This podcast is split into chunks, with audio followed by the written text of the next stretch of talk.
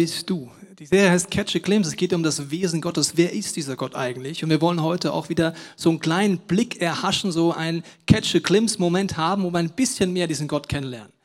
Und ich weiß nicht, wie es dir geht, aber diese Frage, was bedeutet echtes Glück, das beschäftigt jeden, ganz egal, wo er auf seiner spirituellen Reise sich befindet. Ob du sagst, ich kenne eine lebendige Gottesbeziehung, ich bin auf der Suche danach oder Gott kann mir gestohlen bleiben.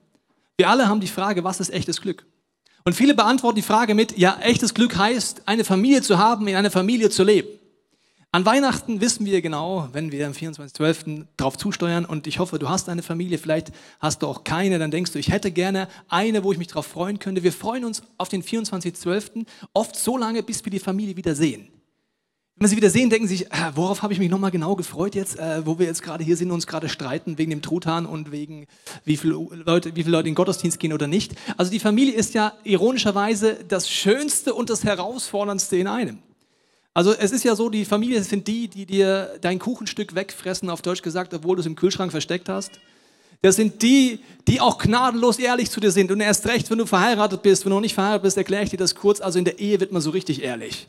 Da fallen so alle Hüllen. Ja? Zum Beispiel ein Dialog, der in den meisten Betten in München folgendermaßen ablaufen könnte, geht um den Morgenmundgeruch. Kennst du den Morgenmundgeruch?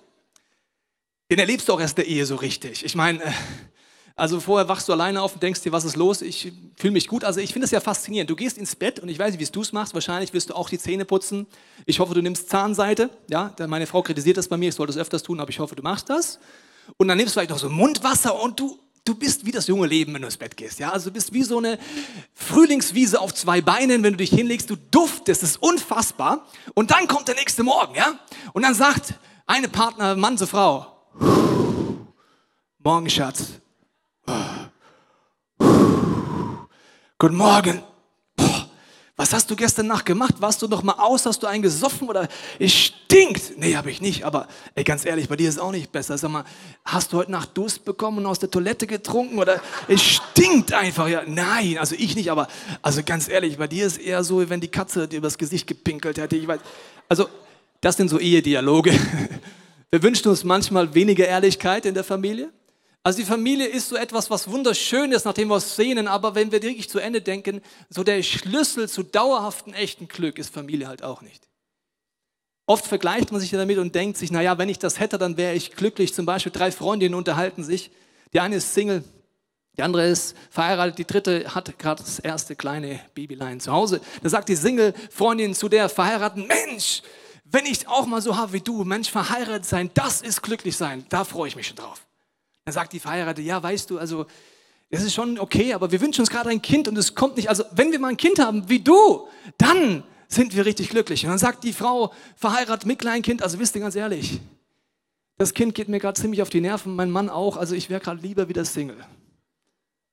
Also wenn wir es versuchen zu vertagen, dann geht es uns so, wie vielleicht, was ich bei meinem Sohn schon beginnend sehe, das ist in uns tief drin, dass wir denken, wenn, dann, dann bin ich glücklich. Also Bevor mein kind, Sohn im Kindergarten war, war immer so die Mentalität, ja, im Kindergarten, verstehst du, im Kindergarten, das sind die Großen, ja, da geht das Leben so richtig los.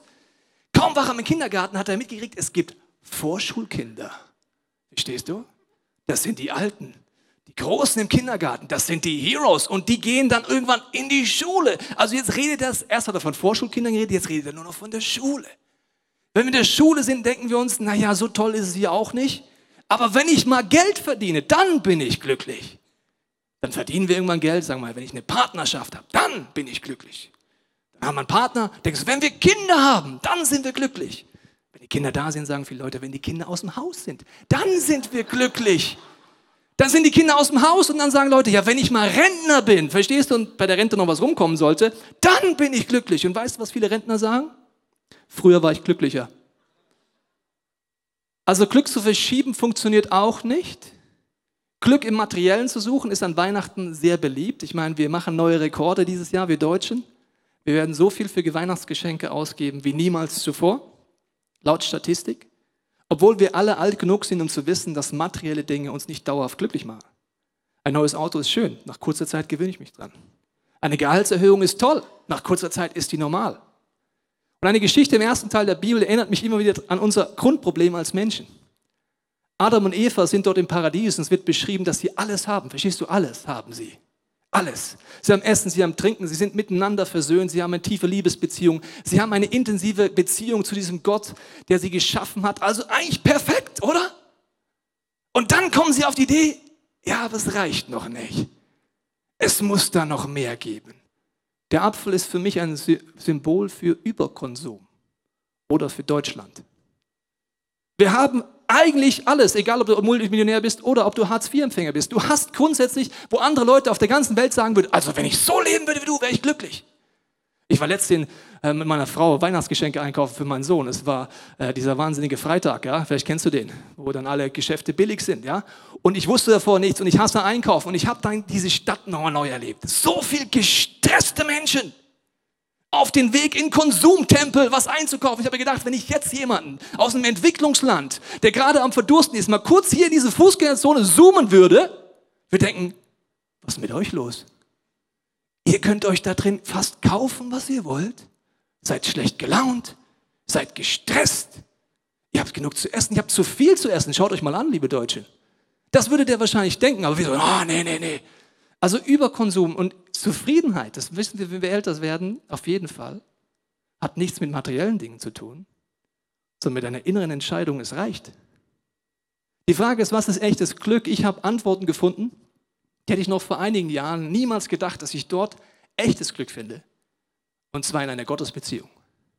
Für mich war Gott und Glück, Gott und Freude, das war wie Feuer und Wasser, das passt nicht zusammen. Ich habe Menschen kennengelernt, die haben gesagt, sie sind Christen. Ich nenne das mal das christliche Bodenpersonal und habe mir gedacht, ja, also ganz ehrlich, so will ich gar nicht werden. Es kam mir so heuchlerisch vor, es kam mir so freudlos vor. Und dann sagte jemand zu mir, weißt du, Tobias, Heiligkeit und Humor passen einfach nicht zusammen. Habe ich gedacht, dann kann ich nicht heilig werden, weil Humor ist in mir so ein Reflex da hinten drin, der kommt einfach immer raus. Dann werde ich besser kein Christ. Und ich muss dir ganz ehrlich sagen, ich weiß nicht, was falsch gelaufen ist in der Überlieferung der Weltgeschichte. Weil Jesus wird in der Kunst und in Filmen oft so ein bisschen depressiv dargestellt. So ein bisschen ernst. Verstehst du, jetzt wird es wirklich wichtig. Und ich denke mir immer, was ist mit den Leuten falsch gelaufen? Jesus war der glücklichste Mensch, den es jemals gab. Heiligkeit bedeutet, dass Gott mich verändert, mich frei macht von destruktiven Dingen. Das ist der Schlüssel zu Glück und zu Freude. Jesus hatte Humor. Jesus war gut drauf. Woher weiß ich das? Nicht nur, weil ich ihn besser, besser kennenlerne, sondern vor allen Dingen, weil Kinder gerne mit ihm Zeit verbracht haben. Hast du schon mal Kinder erlebt, die mit einem miese Peter, depressiven, Heiligkeitswahn-Typen zusammen Zeit verbringen wollen? Das schnellste Feedback für dich, wie du wirkst, ist, wie Kinder auf dich reagieren. Ich will dir nicht zu nahe treten. Aber wenn jedes Kind sagt, oh nee, das kommt der wieder. Das ist kein gutes Zeichen für deine Ausstrahlung und wie viel Freude du ausstrahlst.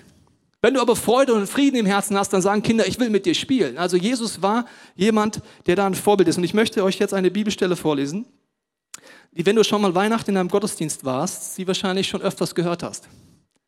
Ich möchte jetzt aber beten am Anfang, dass diese Stelle neu zu dir redet.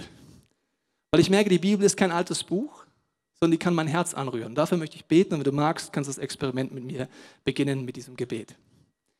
Vater, ich bete jetzt für jeden von uns heute, hier in diesem Raum, der es zu Hause anschaut, dass du uns neue Aspekte von deinem Wesen zeigst. Vielleicht durch eine Bibelstelle, die wir eventuell schon oft gehört haben, uns mehr zeigst, wie du bist und was echtes Glück bedeuten kann. Amen. Wir steigen ein. Es ist im zweiten Teil der Bibel. Die Situation ist folgende. Maria ist schwanger. Josef muss in sein Heimatdorf zurück nach Bethlehem, weil es gibt eine Steuerschätzung. Steuern waren schon immer ein wichtiges Thema in der Weltgeschichte und sie müssen dort zurückgehen und sie ist kurz vor der Geburt. Und dann heißt es dazu, während sie nun in Bethlehem waren, kam für Maria die Zeit der Entbindung. Sie brachte ihr erstes Kind, einen Sohn, zur Welt, wickelte ihn in Windeln und legte ihn in eine Futterkrippe. Sie hatten keinen Platz in der Unterkunft bekommen. Was ich faszinierend finde, ist, die Frage, warum nennt die Bibel manche Details und manche lässt sie weg? Also da ist jetzt ein Detail drin, wo ich mir gedacht habe, warum steht es da drin? Also, sie bekommt das Kind, wickelt es in Windeln und legt es in die Futterkrippe. Was ist daran so wichtig, dass es in der Bibel steht, dass es in Windeln gewickelt wurde, das Baby? Das möchte ich kurz den Nicht-Eltern im Raum erklären. Ja? Weil die Eltern verstehen sofort, was das bedeutet. Die haben da keine gute Verbindung zu Windeln wahrscheinlich. Also bei mir war es so, äh, meine Frau hat immer gesagt, Tobi, willst du nicht mal üben, Windeln zu wechseln, wenn wir mal ein Kind haben? Ich gesagt, bestimmt mache ich das nicht. Kacke mache ich bei meinem Sohn weg oder bei meiner Tochter weg, aber nicht beim fremden Kind.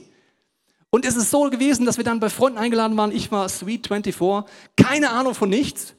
Und dann hat die Mutter, die, wo wir da gewohnt haben, gesagt, äh, Tobias, kannst du heute Abend mal auf die Jungs aufpassen? Wir gehen aus, mein Mann und ich. Ist ganz einfach. Ich so, ja, ja, klar, kein Problem. Sagte, ja, also wenn der ins Bett geht und die Windel anhat, der muss auch eigentlich nicht mehr aufs Klo. Das läuft, der ist zweieinhalb, kein Problem. Und wenn, dann sind hier Windeln und äh, Zeugs. Verstehst du, wie das geht? Ich so, ja, wird ja nicht so schwierig sein. YouTube gibt es ja auch noch zur Not. So. Okay, dann geht's los, die Frau ist raus, ich bin allein in diesem Haus und dann ruft der zweieinhalbjährige oben, Tobi, Kaki. Kennst du Momente, wo du Dinge überhören willst? Mit 24 war ich ernsthaft die Idee, das kann die Mutter auch noch morgen wegmachen. Ja, das ist nicht keine gute Idee. Okay, also nachdem er immer wieder Kaki gerufen hat, musste ich hochgehen und es gibt etwas, das ist von Gott Amazing Grace mäßig eingerichtet, was Windel angeht. Und zwar, wenn ein Kind gestillt wird, stinkt die Kaki am Anfang nicht besonders. Das heißt, da können es die Eltern auch noch nicht und können üben, ohne dabei in Ohnmacht zu fallen. Je älter das Kind wird und mit zweieinhalb isst du auch Fleisch und sonstige Sachen, dann stinkt das so, wie wenn du einen schlechten Tag hast. Ich, ist wichtig für die Nicht-Eltern. Eltern, tut mir leid, ich muss das denen erklären. Die verstehen sonst nicht, was eine Windel ist. Okay, gut, ich komme hin, denke mir, Kaki kann nicht so schlimm sein und oh, alles voll, verstehst du? Alles voll. Ich lege ihn da auf die Windelkommode, alle Feuchttücher verbraucht, immer noch voll. Sag ich, du, ich stelle dich jetzt einfach in die Dusche, dusche ihn ab. Nächsten Tag sagt die Mutter zu mir, Tobi, war gestern irgendwas? Ich so, oh, pff, nicht viel. Hast du eine Windel gewechselt? Ich so, ja, warum? Also wenn du eine Windel wechselst, Tobi, zieh sie nächstes Mal richtig rum an, weil so bringt die einfach nichts, wie du die angezogen hast. Das war mit 24. So, warum erzähle ich dir so ausführlich? Die Bibel gibt uns Details, um uns ein bisschen herauszufordern, unser Bild von dem lebendigen Gott zu hinterfragen. Ich habe ernsthaft gedacht, weil ich an Weihnachten gesungen habe, stille Nacht, heilige Nacht, dann holder Knabe mit lockigem Haar, Heiligenschein. Ich dachte, wenn Jesus pupst, kommt Weihrauch raus. Wirklich. Ich habe gedacht, warum steht das da drin? Weil Jesus wurde wirklich Mensch, verstehst du? Mit Bäuerchen, mit Nachtsbauch, wir haben all das. Die Bibel sagt, Gott hat sich so sehr erniedrigt, dass er ganz Mensch wurde, mit Windel. Ich habe mir überlegt, warum macht Gott das? Ich möchte dir folgendes Bild erklären. Wenn ein Ameisenhaufen wäre und da hinten kommt ein Traktor und ich möchte die Ameisen warnen vor dem Traktor. Wie mache ich das? Ich habe vielleicht einen Aufkleber auf meinem Auto, Save the, the Tiere. Und ich will die wirklich retten. Dann gehe ich zum Ameisenhaufen und sage, Leute, Klingt komisch, ich bin ein Mensch, ihr versteht mich nicht, ihr müsst abhauen, wirklich, da kommt ein Traktor. Den Traktor kann ich euch auch nicht erklären, aber haut doch ab. Sollte die Ameise die Frequenz unserer Stimme wirklich verstehen, denkt sich, Hä? Was ist das? Keine Ahnung. Wenn ich die Ameise warnen müsste, müsste ich etwas tun, wenn ich alles könnte. Ich müsste eine Ameise werden. Ich müsste in diesen Bau reingehen und sagen, auf ameisisch, nicht auf menschlich. Leute, hier Problem, Traktor, schwer zu erklären äh, ist eine Gefahr und ich erkläre es, wir müssen abhauen. Gott redet mit uns nicht göttisch, falls es diese Sprache gibt. Er redet mit uns menschlich. Menschlicher als die Weihnachtsgeschichte geht es nicht mehr. In diesem Setting ist es jetzt, und dann passiert Folgendes. In der Umgebung von Bethlehem waren Hirten, die mit ihrer Herde draußen auf dem Feld lebten. Als sie in jener Nacht bei ihren Tieren Wache hielten, stand auf einmal ein Engel des Herrn vor ihnen. Und die Herrlichkeit des Herrn umgab sie mit ihrem Glanz. Sie erschraken sehr, aber der Engel sagte zu ihnen, ihr braucht euch nicht zu fürchten, ich bringe euch eine gute Nachricht, über die im ganzen Volk große Freude sein wird. Heute euch ist der Stadt Davids ein Retter geboren worden. Er ist der Messias, der Herr. Eine große Freude. Also so ein Gospelchor ist ja, hat es ja immer schwer, so ein bisschen mit uns deutschen Kirchengängern, ja? Joy of the Lord, hierher. Und die Leute sind drin. Wenn es gut läuft, hat mir jemand mal erklärt, wenn der Deutsche mit dem kleinen Finger wippt, dann ist das schon Ekstase. Also das ist so ein bisschen, das kenne ich in meinem Leben auch. Also hier ist es eine große Freude. Versteht ihr, das wird der Gospel Chor hier gar nicht hinkriegen können. Eine große Freude ist da. Und die Frage ist, was ist diese große Freude? Was ist der Punkt, den Gott uns zeigt? Ich möchte es an einer anderen Bibelstelle erklären. Was ist die gute Nachricht? Römer 4. Wie war es denn bei Abraham, unserem Stammvater, also dem Mann, der im ersten Teil der Bibel eigentlich dieses ganze Movement startet? Was hat dazu geführt, dass er für gerecht erklärt wurde? Also, dass Gott sagt, es ist absolut in Ordnung, wie du bist, ich nehme dich an und alles Mögliche. Seine eigenen Leistungen? Dann hätte er allen Grund, stolz zu sein. Aber sie sind nicht das, was vor Gott zählt. Und warum nicht? Die Schrift sagt, Abraham glaubte Gott und das wurde ihm als Gerechtigkeit angerechnet. Wenn jemand durch eigene Leistung für gerecht erklärt werden will, ist er wie ein Arbeiter, dessen Lohn auf der Grundlage des Geleisteten berechnet wird. Was er bekommt, bekommt er nicht aus Gnade, sondern weil man es ihm schuldet. Wenn ihr gegen jemand ohne irgendwelche Leistungen vorweisen zu können, sein Vertrauen auf Gott setzt, wird sein Glaube ihm als Gerechtigkeit angerechnet. Denn er vertraut auf den, der uns trotz aller unserer Gottlosigkeit für gerecht erklärt wird. Es gibt den Gedanken, wenn wir genug gute Leistungen machen, moralisch nur gut leben, mehr gute Leistungen als schlechte Leistungen in unserem Leben haben, dann sagt Gott, super. Das wird bedeuten, meine Leistungen sind entscheidend. Wenn wir unser Leben nachdenken, wissen wir, nach außen sehen die Leistungen meistens gut aus, aber in unserem Herzen, unseren Gedanken sieht es oft anders aus. Und hier heißt es, dass das nicht entscheidend ist, sondern dass Gott einen Weg gefunden hat, uns für gerecht zu erklären. Das heißt, uns nicht nur zu vergeben, sondern uns zu verändern. Und ich möchte Sie kurz an dieser veranschaulichen gleich äh, erklären. Und zwar habe ich mir überlegt, ich nehme mal einen durchschnittsdeutschen Menschen, einen Mann, den ich recht gut kenne. Äh, Ähnlichkeiten mit real existierenden Menschen ist natürlich frei erfunden. Ich nenne ihn mal Tobi. Den kenne ich recht gut. Und der hat mit 19 entdeckt, dass es eine lebendige Gottesbeziehung gibt. Und das ich jetzt erzähle, war vor 19. Er hat in seinem Leben relativ viel Schuld. Also Dinge, wo er wusste, die kann ich nicht mehr gut machen. Da habe ich Dinge gesagt, getan oder unterlassen oder gelästert oder irgendetwas, was Zerstörung gebracht hat. Und das hatte Auswirkungen auf mich, meine Umgebung, auf Beziehungen, auf meine Familie. Und es gab Dinge in dem Leben von Tobias, die haben ihn überhaupt dazu gebracht, überhaupt Schuld in seinem Leben zu haben, Sünde in seinem Leben zu haben. Ich erkläre es dir kurz an einem Beispiel. Wenn du in die Stadt fährst und äh, du parkst im Parkverbot, gibt es hier so fleißige Politessen, die werden dich sehr wahrscheinlich erwischen und du hast vor dem Gesetz Schuld auf dich geladen und du musst was zahlen. Das heißt Schuld. Es gibt aber einen Grund, eine Kraft, die dich dazu bringt, im Parkverbot zu parken. Vielleicht bist du ungeduldig, vielleicht hast du Menschenfurcht, weil du willst nicht zu spät kommen.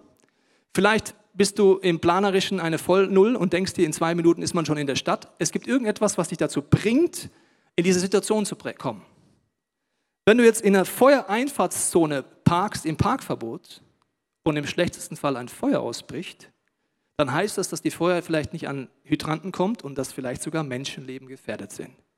Das heißt, in deinem Leben gibt es Dinge, die bringen dich dazu, Schuld aufzuladen und es gibt Auswirkungen für dich und deine Umgebung. Und in meinem Leben, ich meine natürlich von Tobias, bin ja nicht ich. Äh, also in dem Leben war das öfters so, dass da viele verschiedene Kräfte, ich mache mal ein K dafür, gab, dass es unterschiedlich viel Schuld und Sünde gab ja, wahrscheinlich so irgendwie. Ja, so. Aber vielleicht auch so. Naja, so. So. Also es gab auch Punkte, gerechte Punkte an mir, ja, die waren vielleicht so, weil ich ab und zu auch mal was Schlaues gemacht habe. Und dann gab es viele Auswirkungen. Jetzt nehme ich mal Abraham hier, ich nenne ihn mal Abe, Abkürzung. Der Abe.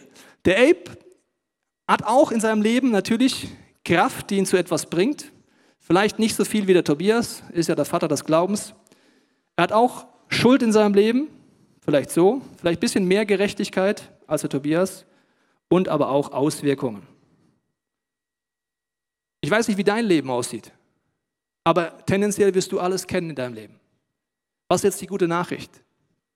Jesus sagt, er wird ganz Mensch und in seinem Leben sieht es hier nur so aus nur Gerechtigkeit. Also er hat weder die Kräfte in sich, die ihn zur Zerstörung treiben, noch Schuld in seinem Leben, noch negative Auswirkungen. Und jetzt bietet Gott etwas an, wo die Bibel selber darüber sagt, es ist entweder Schwachsinn oder die beste Nachricht des Jahrhunderts. Und zwar folgendes, dass alle Auswirkungen, die es gibt in deinem Leben, alle Schuld und alle Kraft, die dich zu etwas bringt. So, wo ist der Schwamm hin? Super, mache ich so. Ausgelöscht werden. Da ist er. Danke, Max. Das heißt, all das, was hier ist an Destruktiven, an Entscheidungen, an Verletzungen, an Kräften, die dich zu etwas bringen, all das, sagt Jesus, das kannst du mir geben. Es ist wie ein Tausch. Warum? Weil Jesus es wirklich zu sich nimmt, als er am Kreuz stirbt. Du siehst am Kreuz diese Zerstörungskraft, wo Jesus all die Schuld, alle Kräfte und alle Auswirkungen von Sünde zu sich nimmt. Und damit bietet dir etwas ein, an. Als ich 19 Jahre alt war, habe ich das angenommen zum ersten Mal im Leben und habe dadurch diese Gerechtigkeit Gottes in meinem Leben erlebt. Vergebung, Veränderung bei meinen Ansätzen, bei den Kräften, die mich zu etwas bringen und Stück für Stück diese Veränderungskraft. Abraham war 75 Jahre alt, als er das erlebt hat. Also es gibt nicht zu jung und nicht zu alt. Aber dieser Tausch bedeutet, dass ich es durch den Glauben annehme und nicht durch meine Leistung. Das bedeutet nicht, dass ich danach ein perfekter Mensch bin, sondern dass diese Veränderungskraft anfängt in mir zu wirken. Ich möchte an diesem Punkt einladen, wenn im nächsten Song, den unser Gospelchor singt, darüber nachzudenken, wenn du diese Nachricht schon oft gehört hast. Vielleicht lebst du auch schon mit diesem Gott. Dass du während diesem Song Gott die Möglichkeit gibst, dir neue Dankbarkeit oder neue Perspektive drauf zu geben. Vielleicht merkst du auch, dass du sagst, ja, also die Kraft hinter einer Schuld, da habe ich noch nie drüber nachgedacht, was das sein kann in meinem Leben. Schuld ist mir relativ schnell bewusst und die Auswirkungen auch. Vielleicht ist das ein Punkt, wo du mal anfängst, Gott die Möglichkeit zu geben, dass er dir etwas zeigt. Wenn du diesen Gott noch nicht kennst, diese Botschaft von Jesus noch nicht in deinem Herzen erlebt hast, kannst du diesen Song nutzen und sagen, Jesus, fang an mir zu zeigen, ob das wirklich stimmt. Der nächste Song ist eine Zeit für dich, in deinem Herzen mit Gott in Dialog zu treten. Weiß nicht, wie es dir geht nach diesem Song, ob du jetzt sagst, okay, wenn ich über mich nachdenke, naja, ich bin vielleicht gar nicht so ein großer Sünder, weiß nicht, ob das was mit mir zu tun hat. Ich habe mal eine Frage an euch. Wer von euch ist der Meinung, dass er jedes einzelne Gebot, das es in der Bibel gibt, also vom Lügen bis zum Töten eines Menschen, jedes einzelne Gebot schon mal gebrochen hat?